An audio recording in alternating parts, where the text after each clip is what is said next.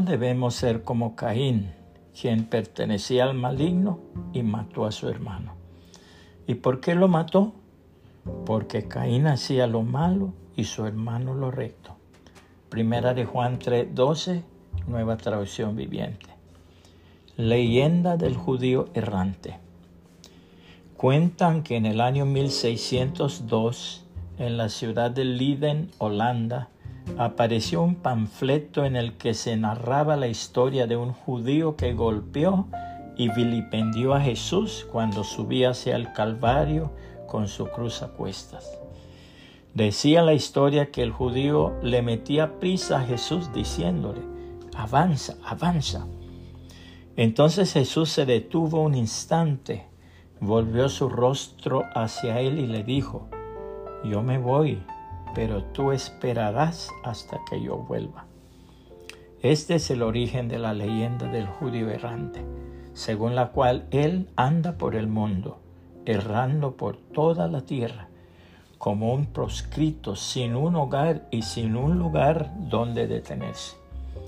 Tan profundamente impresionó esto que son centenares las obras que se han escrito en todas las literaturas del mundo al igual todos los cuadros que se han inspirado en la leyenda del judío errante. La palabra de Dios registra la triste historia de cómo Dios rechazó la ofrenda de Caín porque él no la ofreció como Dios manda. Y en vez de arrepentirse y corregirse, mató a su hermano Abel. Cierto día, Caín dijo a su hermano, salgamos al campo. Mientras estaban en el campo, Caín atacó a su hermano Abel y lo mató.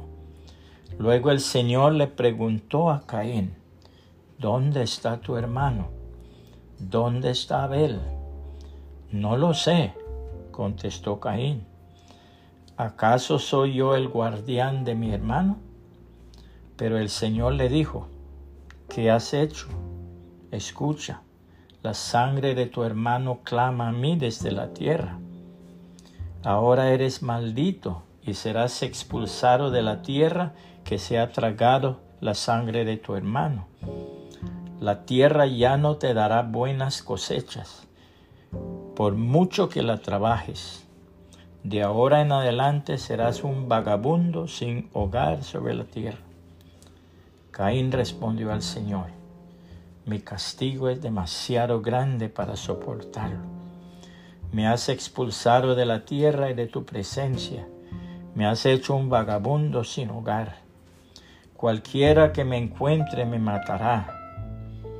El Señor respondió, no, porque yo castigaré siete veces a cualquiera que te mate.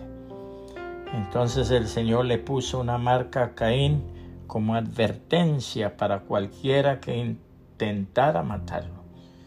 Luego Caín salió de la presencia del Señor y se estableció en la tierra de Nod, al oriente del Edén.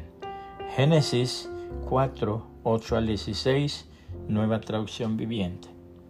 Puede compartir esta reflexión y que el Señor Jesucristo le bendiga y le guarde.